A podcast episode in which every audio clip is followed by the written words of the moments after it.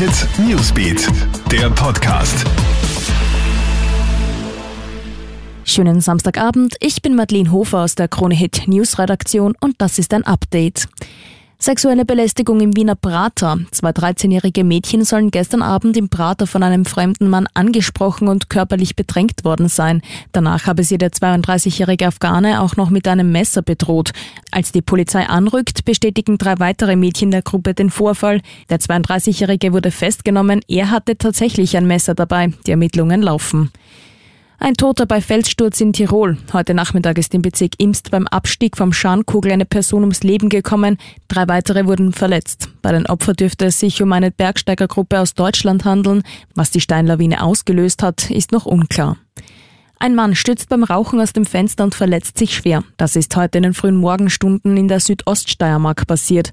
Ein 21-Jähriger unternimmt gerade mit Kollegen einen Betriebsausflug. Nachdem sie vom Feiern ins Hotel zurückkehren, will der junge Mann vor dem Schlafengehen noch eine Zigarette rauchen. Dafür setzt er sich aufs Fensterbrett, verliert dabei aber das Gleichgewicht und stürzt rund sieben Meter in die Tiefe. Ein Jogger sieht schließlich auf der nassen Straße eine Blutspur und verfolgt diese. Dabei entdeckt er den 21-Jährigen. Der Mann wurde mit schweren Verletzungen ins Krankenhaus Krankenhaus nach Graz gebracht.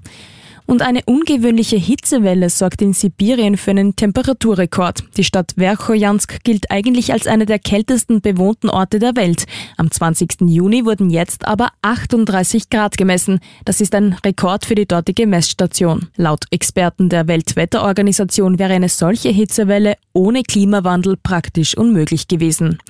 Soweit dein Update. Alle Infos gibt stündlich im Kronehit Newsbeat, online auf kronehit.at und in unserem News Podcast. Kronehit Newsbeat, der Podcast.